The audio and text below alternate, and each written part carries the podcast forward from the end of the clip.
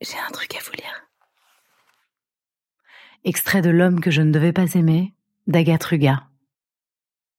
C'est douloureux le désir. Quand vous crevez d'envie à n'en plus finir. Que votre dos se cambre instinctivement, que votre bouche s'ouvre sur le vide.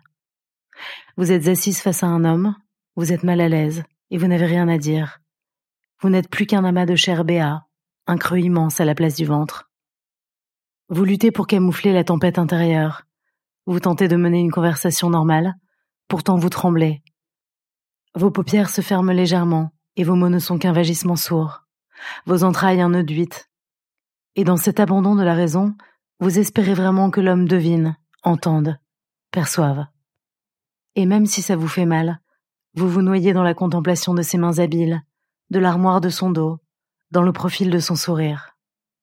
L'envie est telle que vous pourriez en vomir. Vous n'avez plus faim, vous n'avez plus sommeil. Vous vous réveillez la nuit en y pensant ou pour y penser. Le cercle est infernal et la crampe intense. Vous le savez d'avance, vous ne dormirez plus. Le vertige vous tiendra jusqu'à l'aube, jusqu'au lendemain, et jusqu'à ce qu'il s'éteigne. Vous serez obsédé par une allure et un regard en biais.